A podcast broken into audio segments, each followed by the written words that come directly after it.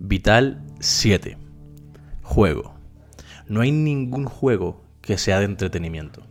Todos tienen el fin de ganar.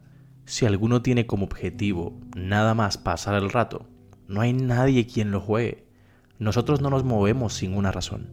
Nos levantamos del sofá para alcanzar el control, regresamos a casa porque olvidamos el teléfono, nos levantamos porque alguien necesita de nosotros, nos movemos porque tenemos una meta y sin esa meta el movimiento no existiría.